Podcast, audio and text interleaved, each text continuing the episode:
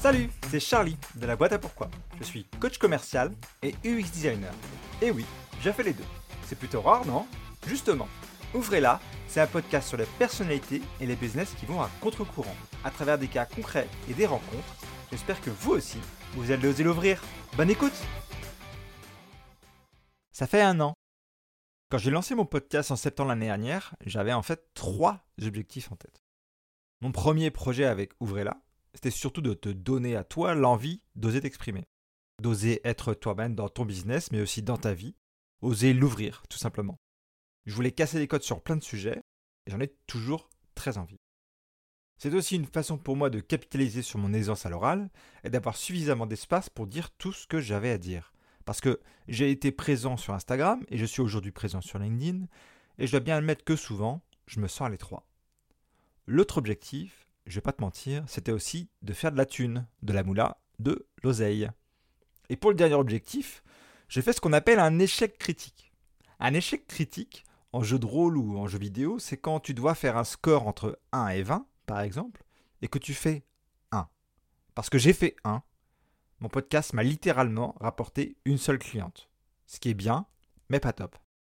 Alors qu'est-ce qui a merdé? Mais aussi, qu'est-ce qui a bien marché? Il y a plusieurs causes selon moi derrière cet échec. Et dans mon script, j'ai écrit échec entre guillemets parce que même si c'est effectivement un fail, il n'y a pas mort d'homme. Et surtout, j'ai appris un gros paquet de leçons. Et je vais te les donner maintenant. J'ai listé 4 points. Non, pas 3, pas 5. Je suis désolé pour le SEO. Premier point, il faut communiquer beaucoup sur ton podcast. Mais alors beaucoup. À une époque, je faisais un post au moment de la sortie de l'épisode et c'est clairement pas suffisant. Je pense devoir faire un minimum de deux posts par épisode, avec peut-être un teasing avant la sortie. Je dois aussi apprendre à mieux faire le vieux du podcast dans mes autres contenus. Sauf que c'est un sujet un peu compliqué pour moi, parce que communiquer plus signifie passer plus de temps sur cet aspect. Et c'est pas possible aujourd'hui. J'ai pas non plus aujourd'hui de budget financier pour déléguer, ce qui serait selon moi idéal. Point numéro 2. Il faut avoir une ligne éditoriale claire. J'ai beaucoup de formats et de sujets dans Ouvrez-la. Les épisodes interview dans lesquels je reçois les entrepreneurs à contre-courant, les épisodes solo sur le design, les épisodes solo sur la vente, et un épisode comme celui-ci où je fais un débrief ou un bilan. Pour la petite histoire, je voulais initialement créer des épisodes solo sur les sujets UX et vente, avec l'idée de partager des approches différentes dans chaque discipline. C'est un choix que je trouve intéressant, mais dans les faits, créer et trouver le contenu associé est super compliqué. Et surtout, ça devient super difficile de remplir un podcast sur la durée. Au final, les épisodes solo sont très peu écoutés et j'en viens même à me demander si je vais pas les supprimer dans leur état actuel. Côté interview, je sais pas si tu as remarqué, mais j'ai récemment changé la structure des titres de mes épisodes. Maintenant, ça devient nom de l'invité contre un sujet, contre un domaine.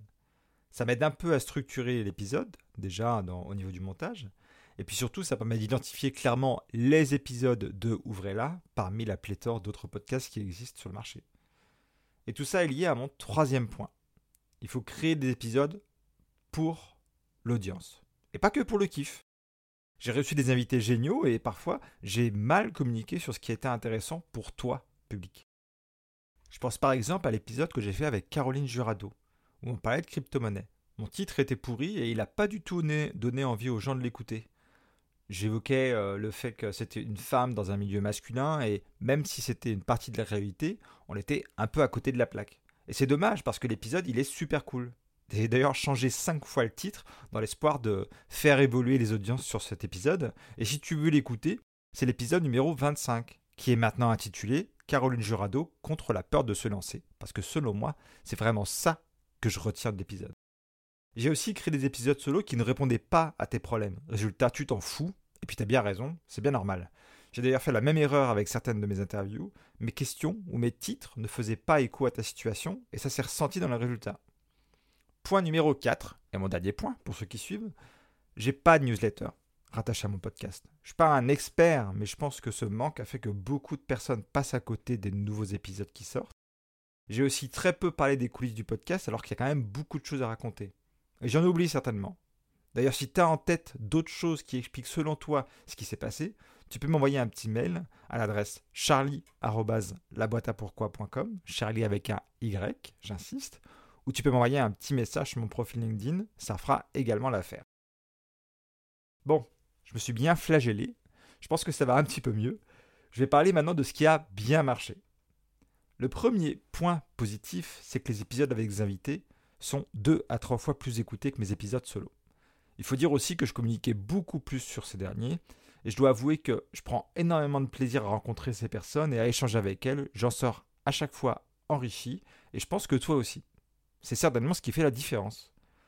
Certains épisodes sortent d'ailleurs du lot en termes d'audience, et je te mettrai bien entendu les liens en description. Je pense par exemple à l'épisode numéro 4 avec Laure Daudier sur l'entrepreneuriat serein, à l'épisode 18 avec Claire Matillon et le voyage à contre-courant, et à l'épisode 33 avec Laurent de la Clergerie contre l'ancien monde de l'entreprise. Ils ont fait au moins deux à trois fois plus d'audience que les autres.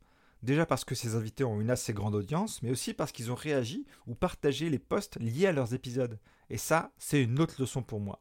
S'assurer que l'invité participe à la diffusion de l'épisode.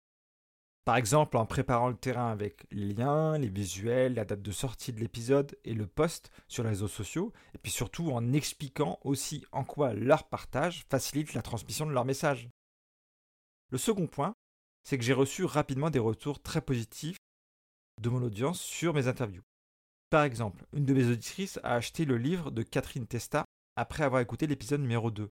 J'ai aussi eu des commentaires sur mes épisodes solo, surtout ceux sur la vente, parce que ces épisodes t'ont pas mal aidé à savoir ce qu'il faut faire ou pas faire quand on parle de vente, surtout quand on parle de prospection et de prix. Mais surtout, tous mes invités m'ont dit avoir passé un bon moment avec moi lors de l'enregistrement. Alors j'espère que c'était sincère, je pense que c'était. Mais en tout cas de mon côté, c'était réciproque, et ça me donne encore plus envie de rencontrer d'autres personnalités à contre-courant. Mes invités, justement. Comme je le disais dans l'épisode 32, j'ai réussi à recevoir beaucoup de gens, et pour une grande partie d'entre eux, avec une très grande audience alors que mon podcast venait juste de débuter. Et ça, c'est un très gros point positif pour moi. Si jamais t'étais perdu en route, ça c'était le troisième point positif. Bon, un peu de sérieux. J'ai envie d'adresser un merci sincère à toutes ces personnes qui ont accepté de prendre 1h30 de leur temps, voire plus, pour échanger avec moi pour que j'essaie à propager leur message. Certains invités ont laissé des traces dans ma vie et aussi dans mon parcours entrepreneurial.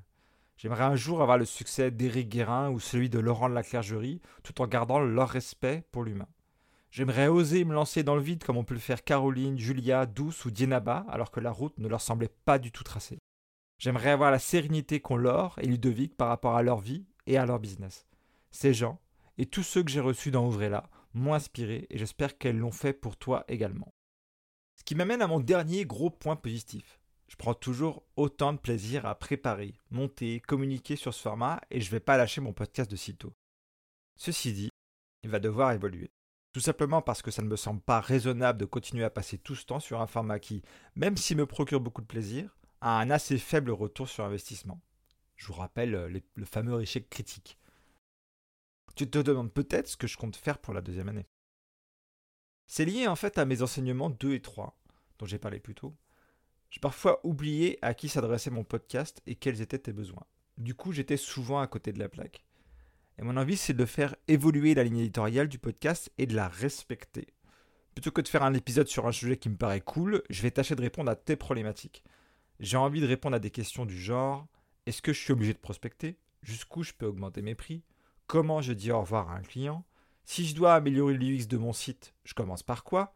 Quel risque je prends si je ne respecte pas mes utilisateurs et leur expérience? Ensuite, je veux transformer mes épisodes solo. Même si j'aime beaucoup produire des scripts et essayer de t'apporter un max de valeur avec ces formats, je pense pouvoir aller plus loin. Je teste encore l'idée au moment où j'enregistre cet épisode, mais je te fais un petit teasing. Mon envie, ça serait de créer des épisodes en mode versus.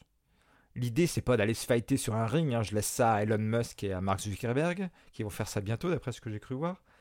En fait, je voudrais garder un format interview en invitant des gens qui complètent ou semblent être en opposition à des sujets que je traite. Je pense par exemple à la vente versus le marketing, au design d'expérience utilisateur versus l'interface utilisateur, ou bien d'une approche tout automatisée avec de l'IA versus un mode un peu plus papier-crayon. Selon moi, c'est la meilleure façon d'avoir la vue la plus honnête d'un sujet, Parce que si je fais un épisode sur UX versus UI, expérience utilisateur versus interface utilisateur, je vais le faire avec mes biais et mes opinions. J'ai le sentiment que c'est moins intéressant autant pour toi que pour moi. Ça va avoir un impact direct sur la sélection de mes invités, mais aussi sur la façon dont je les mets en valeur. Je pense donc mieux et plus communiquer sur ces formats, peut-être en ajoutant par exemple du format vidéo dans la boucle. Mais comme je le disais, tout ça est encore en réflexion. D'ailleurs, c'est essentiel pour moi d'avoir ton retour. Après tout, ce podcast, je le fais pour toi, mais aussi pour moi, on l'aura compris.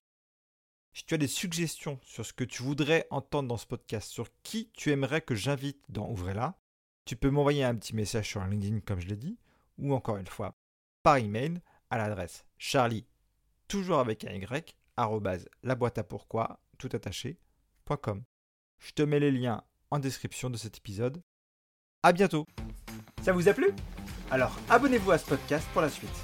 A votre tour, propagez la différence en donnant 5 étoiles à cet épisode et en rédigeant un avis sur votre plateforme d'écoute préférée. À la prochaine